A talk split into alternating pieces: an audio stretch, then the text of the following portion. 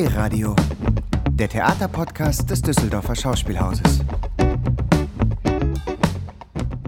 Meine sehr verehrten Damen und Herren, liebe Zuhörerinnen und Zuhörer, herzlich willkommen zur Audioeinführung Alice Musiktheater nach Lewis Carroll.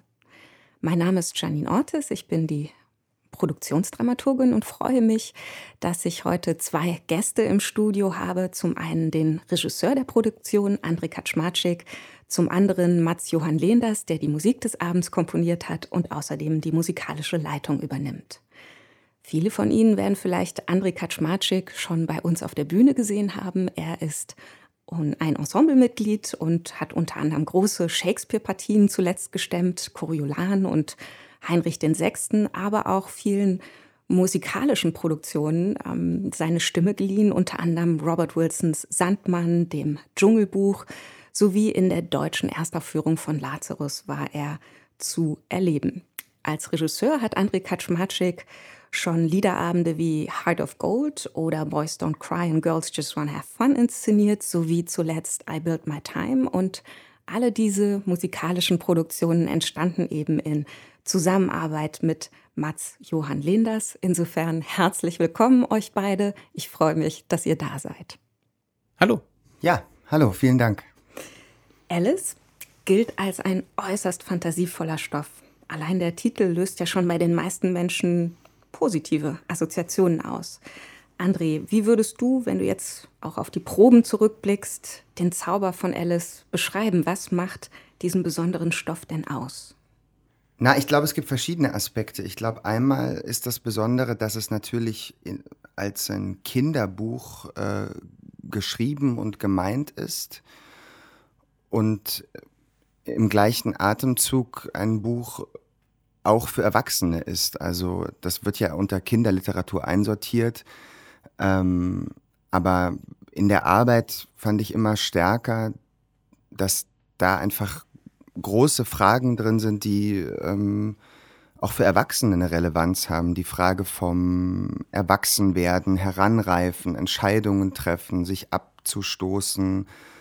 Ähm, und diese beiden Ebenen, glaube ich, die lösen diese Faszination aus, dass man sagt, Alice wird mal kleiner und mal wieder größer, ist natürlich erstmal in der Fantasiewelt ganz klar das, was es ist. Sie schrumpft und wächst und andererseits meint es auch noch auf der zweiten Ebene das Großwerden im Sinne des Erwachsenwerdens und das Kleinwerden im Sinne des vielleicht Zurückfallens in kindliche Prägungen, Muster, ähm, Vorstellungen, Fantasiewelten, die man als Kind hatte.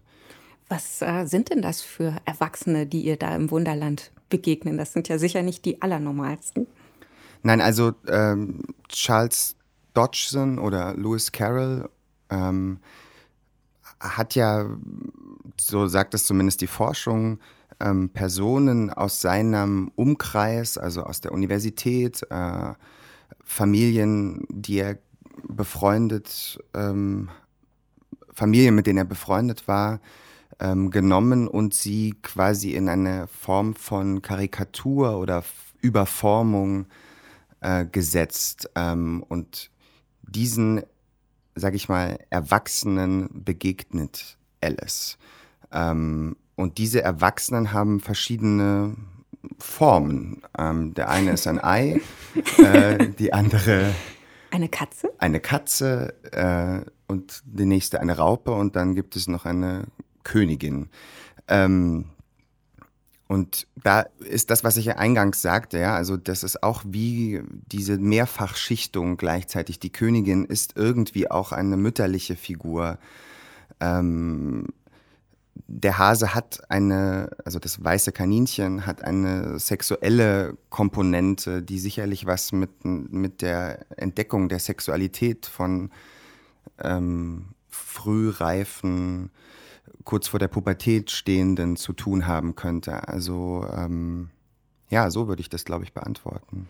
Und gibt es auch Frustrations- oder Konfliktpotenzial zwischen Alice und diesen ja, verdrehten Stellvertretern der Erwachsenenwelt? Ja, das fand ich das fast Interessanteste an der ganzen Arbeit, dass man irgendwie ge gemerkt hat, die Figuren, auf die Alice trifft, sind, wenn man das Buch liest, ja nicht wie bei Disney immer heitere, lustige Zeitgenossen, sondern sie sind eigentlich immer relativ äh, bösartige, angriffslustige ähm, Wesen, die der Alice einen ziemlichen Spießrutenlauf auch ähm, bescheren, ja. Und sie, sie reagiert darauf sehr unterschiedlich, aber eigentlich in, der, in den meisten Fällen erwachsener als die Figuren eigentlich sind. Also das kehrt sich dann wirklich nonsensual äh, um, nämlich dass sie eigentlich die erwachsenere Position hat, nämlich die, die erwachseneren Fragen stellt, die, die äh,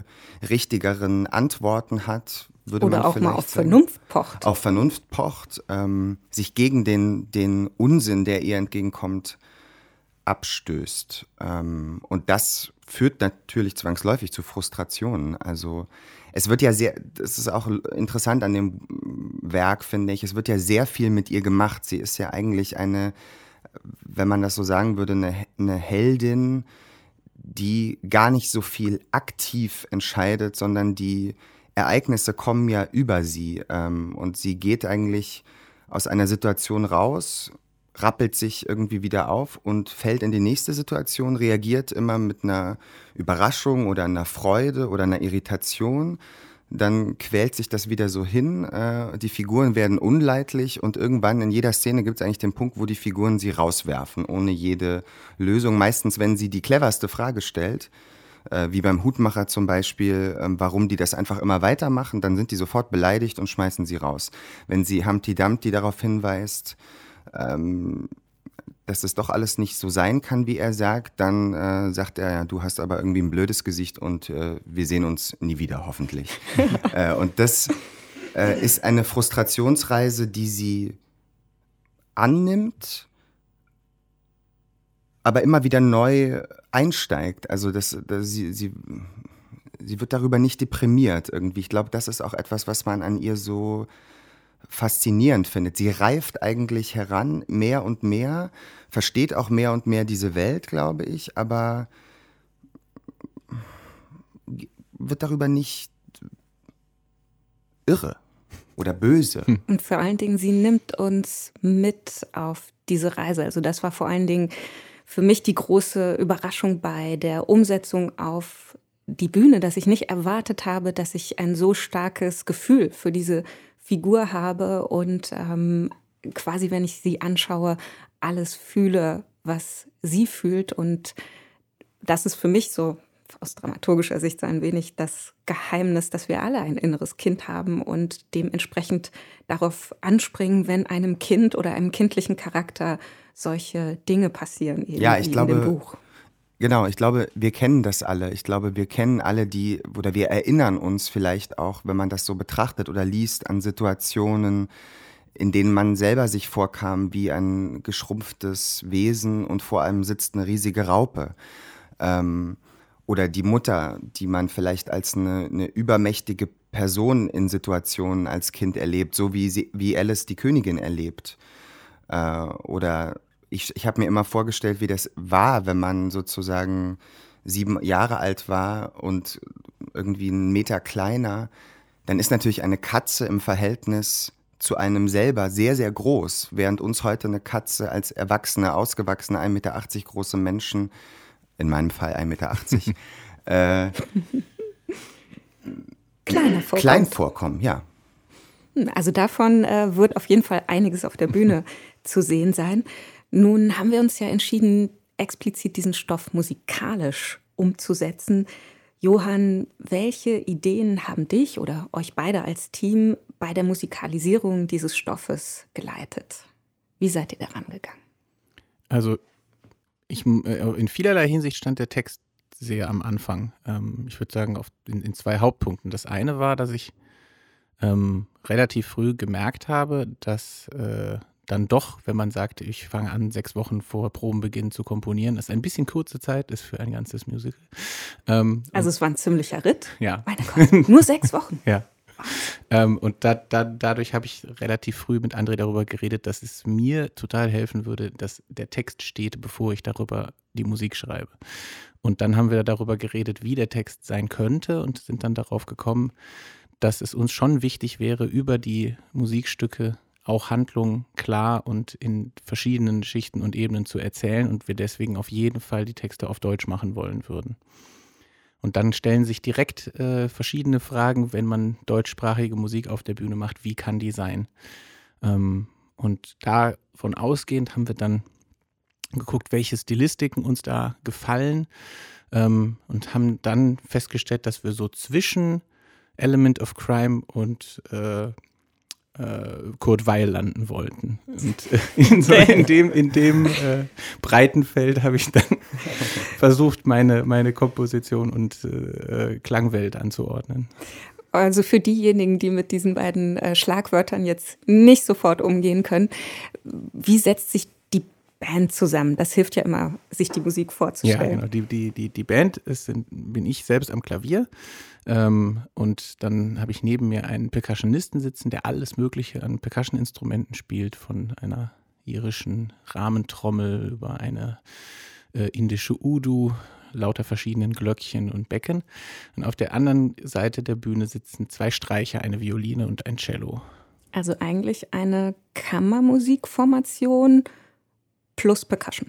Genau, kann man sagen. Und äh, das war auch im Konzept schon so angedacht, weil die Idee war, dass wir in irgendeiner Form die Klangwelt aus der Zeit, als das Werk verfasst worden ist, drin haben wollten und die nutzen wollen, um auch popmusikalische und Musical-Ansätze innerhalb der Musik umzusetzen und dadurch halt diesen, diesen Spagat zwischen diesen Zeitebenen musikalisch irgendwie mitnehmen zu können.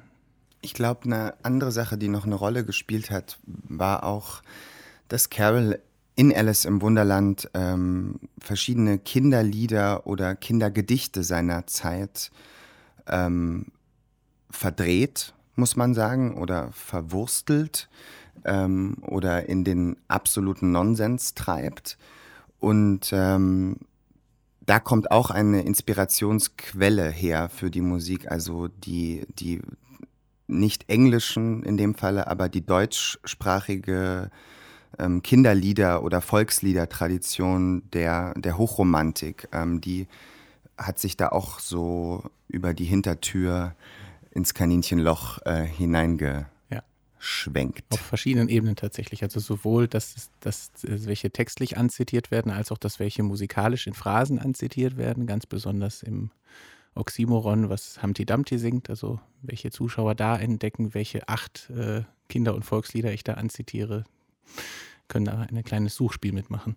Das heißt, ihr folgt eigentlich dem Weg, den viele Carol-Übersetzerinnen und Übersetzer genommen haben, die festgestellt haben, immer wenn in dem Text eine Dichtung vorkommt oder anzitiert wird, natürlich damit gespielt wird mit den Erwartungen der Leser, dass man ein Gedicht oder eine Ballade beispielsweise kennt und dann die Verballhornung oder die Art der Verballhornung versteht, die Carol damit macht. Und wenn man das eins zu eins ins Deutsche überträgt, funktioniert es natürlich nicht mehr, sondern man muss ein deutsches Lied oder Kindergedicht oder ähnliches an die Stelle setzen und dann sozusagen diesen Carolschen Stil nachahmen, was wirklich eine schwierige Kiste ist. Absolut, da haben sich auch die Übersetzer ähm, wirklich, äh, glaube ich, den, den Kopf zerbrochen, wie, wie man beispielsweise ein Gedicht wie den Jabberwocky, der im Englischen, ähm, glaube ich, sehr intuitiv verstanden wird, wie man dieses Gebilde, muss man sagen, dieses Sprachgebilde, ähm, was es so vorher auch nie gegeben hat, in der Ausformulierung, die da Carol vornimmt,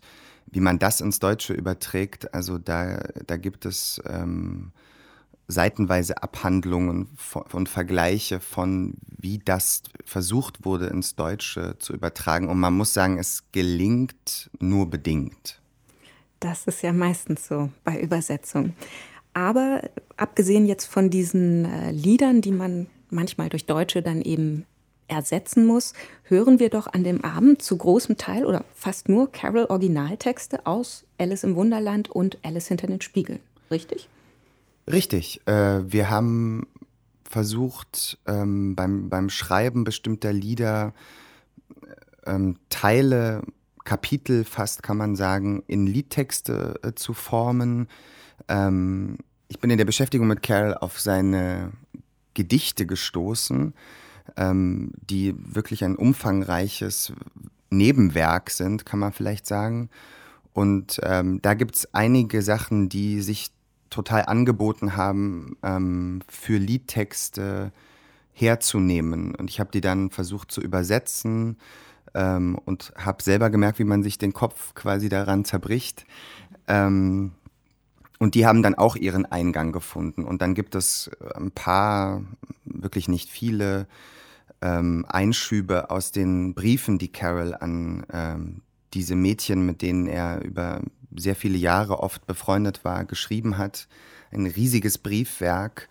Äh, und daraus haben wir uns für einige Stellen nochmal bedient, um diese Carol-Figur, die bei uns das weiße Kaninchen und Carol gleichzeitig ist, zu stärken oder vielleicht auch Interesse zu wecken an dieser wirklich spannenden Persönlichkeit, die dieser Mensch gewesen sein muss. Ja, da lieferst du mir schon das richtige Stichwort. Lewis Carroll ist ja auf biografischer Ebene und natürlich auch insofern das Biografische ins Werk einfließt, sehr umstritten und seine Beziehung zu Alice Liddell, also dem jungen Mädchen, das die beiden Bücher inspiriert hat, die gilt ja als eine der meistdiskutiertesten der viktorianischen Zeit, ist ähm, ja diese zwielichtige Beziehung, die Carol zu jungen Mädchen geführt hat, wo man nach heutigem Forschungsstand einfach nicht sagen kann, was da wirklich vorgefallen ist. Ist das etwas, worauf sich die Inszenierung zubewegt oder von dem sie sich irgendwann löst? Also inwiefern positioniert sich der Abend dazu? Ich würde sagen, das bewegt sich in Wellen. Ich hatte das Gefühl, dass man ähm, diese nenne es zweideutige Position zu den Kindern nicht außer Acht lassen kann. Man kann unter heutigen Gesichtspunkten vielleicht so naiv das nicht mehr betrachten, sondern ich hatte das Gefühl, irgendwie muss das eine Rolle spielen. Gleichzeitig darf das nicht ähm, überdominant werden, sonst dann hätte das Stück anders aussehen müssen und hätte vermutlich Lewis Carroll gehießen und gar nicht Alice. Aber ich fand, das muss irgendwie darin vorkommen in diesem Abend. Und dann haben wir einen Weg gesucht und die Literaturwissenschaft ist sich relativ einig darüber, dass das weiße Kaninchen sehr viel mit Lewis Carroll zu tun hat, wie alle anderen Figuren auch sehr viel mit ihm zu tun haben. Eigentlich könnte man sagen, jede Figur, der Alice begegnet, auch die Königin, hat einen Anteil von Lewis Carroll in sich. Denn dieses Buch muss man, glaube ich, auch als eine Sublimations- Arbeit verstehen, über diese Geschichten sich den Kindern zu nähern. Über die Briefe hat er sich diesen Kindern genähert. Die ganzen Gedichte, die er geschrieben hat, waren Versuche, sich den Kindern zu nähern. Es gibt unterschiedliche Forschungsstände, die sagen, das muss ein, eine Art Pädophilie äh, gewesen sein. Andere sagen, nein, das ist in der viktorianischen Zeit begründet, wo man Kinder in so einer puren ähm, Idealisierung begriffen hat. Ähm, ich wollte darüber nicht urteilen. Ich fand nur, dass, dass das als ein, ein Material da drin vorkommen muss. Und so gibt es im Abend immer wieder Begegnungen, die Alice mit dem Hasen hat, die es so im Buch gar nicht gibt, die sich aber aus Situationen im Buch speisen. Es gibt beispielsweise ein Gespräch, was Alice im Buch führt mit einem Insekt, und das ist wirklich das Insekt in dem Buch, also eine Spiegelschnake tritt da auf, mit der sich Alice über verschiedene Sachen unterhält. Und diese Texte haben wir dem Hasen zugeschoben. Ähm, und der Hase. Der, der in diesem Moment eine Spiegelschnake spielt. Es ist nicht ganz unkompliziert. Nein, es ist nicht unkompliziert. Der spielt diese Spiegelschnake und ist gleichzeitig Lewis Carroll. Und aus diesem Ebenenspiel habe ich das Gefühl, begreift man auch etwas über Lewis Carroll, ohne dass man ihn sozusagen mit irgendwelchen erfundenen Texten auftreten lassen, sondern es sind ja seine Worte, die er da sagt. Und wenn man das den, mit den Briefen vergleicht, ähm, finden sich tatsächlich Zeilen einfach eins zu eins wieder in Alice im Wunderland. Ähm, ja, ich glaube, dass dieses Buch eine Abarbeitung auch irgendwie von ihm an seinem Verhältnis mit diesen Kinderfreunden, wie er das ja nennt, ähm, ist irgendwie. Und das ist auch traurig, weil, weil man in den ganzen Briefen spürt, da ist immer etwas Unerfülltes, da ist immer etwas nicht gelöstes, da ist immer etwas, was nicht überwunden werden kann. Ähm, insofern fiel es mir schwer, ihn als ein, eine, ja, aus heutiger Sicht zu kriminalisieren irgendwie oder ihn abzustempeln oder wegzuschieben, weil ich einfach immer das Gefühl hatte, da ist viel Schmerz auch dabei in, dieser, in diesem Versuch, ähm, das Wunderland aufzubauen. Absolut. Ich glaube, in der, in der Ernsthaftigkeit, mit der du ihn dann auch in den Text reingelassen hast als Figur, ähm, gibt es auch dadurch eine Entwicklung in der Reise von Alice als Figur. Weil wir, du hattest darüber gesprochen vorhin, dass sie ähm, sehr oft gehandhabt wird im Buch eigentlich von den Figuren und mehr so als reagierende Figur da durchschreitet. Unsere Alice ist auch dadurch, dass sie sich die ganze Zeit mit Carol auseinandersetzt im Stück, doch deutlich souveräner als die Alice-Figur im Buch. Also da passieren einige Dinge, die eine größere Entwicklung ermöglichen. Absolut. Und das klingt jetzt alles so trist und schwer und äh, schmerzvoll und so. So ist es natürlich gar nicht. Es ist auch heiter ähm, und bunt und amüsant. Und trotzdem finde ich, weht durch das Buch, wenn ich es als Erwachsener lese, auch eine Prise Melancholie. Ich bin gespannt, wie Ihnen, liebe Zuhörerinnen und Zuhörer, der Abend gefällt. Ich habe noch eine letzte Frage, die ein wenig persönlicher ist. Ich kann nicht anders als es thematisieren, dass wir an einem besonderen Punkt sind. Wir haben begonnen, diese Produktion zu planen, zu komponieren, zu inszenieren, auf die Bühne zu bringen. Zu einer Zeit, da gab es Corona schon und sie war von Anfang an gedacht als ein Geschenk an das Publikum, äh, eine bewusste Setzung, dass wir uns jetzt mit der Welt der Fantasie beschäftigen wollen. Jetzt haben wir den Tag der Premiere, den 29. Oktober. Und wir wissen, dass wir nach drei Vorstellungen, nämlich am Sonntag, dann in einen erneuten Lockdown gehen werden. Und ich wollte einmal fragen, was das für euch bedeutet. Welche Gedanken und Gefühle rauschen euch da als Künstler durch den Kopf? Ich bin zunächst einmal extrem glücklich, dass wir es noch rausbringen. Wir hatten zwischenzeitlich äh, bei dem Anstieg der Zahlen äh, befürchtet, dass es gar nicht mehr zu einer Premiere kommt und dass wir das, was wir da dem Publikum geben wollten, gar nicht mehr verschenken können. Ähm, ich bin sehr dafür dankbar, dass das klappt und dass wir zumindest diesen, in diesen drei Vorstellungen schon einmal das abgeben können, was wir da mit allem Schweiß und allen Mühen hervorgebracht haben. Ja, es ist wahnsinnig gemischte Gefühle, ehrlich gesagt. Äh, wir haben ja immer gesprochen in der Vorbereitung, dass wir eine Arbeit machen wollen, die, so wie das ganze Buch, auch eine Ausflucht aus der Realität ist, auch für uns Macher und Zuschauer für einen Moment hilft, aus der Realität, in der wir gerade mit Mundschutz und hier einem frisch desinfizierten Mikrofon ähm, hilft, rauszufinden für einen Moment. 1,50 oder so, vielleicht mal den kurz zu vergessen. Äh, und deswegen bin ich total froh, dass wir es bis hierhin geschafft haben und total traurig, dass wir es am Montag dann für eine Weile pa packen müssen und ähm, warten müssen, wann wir wieder können. Ich danke euch beiden für das Gespräch und hoffe, dass wir Sie vor dem Lockdown, nach dem Lockdown, wann auch immer im Theater begrüßen können. Vielen Dank. Dankeschön. D-Radio, der Theaterpodcast des Düsseldorfer Schauspielhauses. Im Netz unter www.dhaus.de und auf allen gängigen Streaming-Portalen.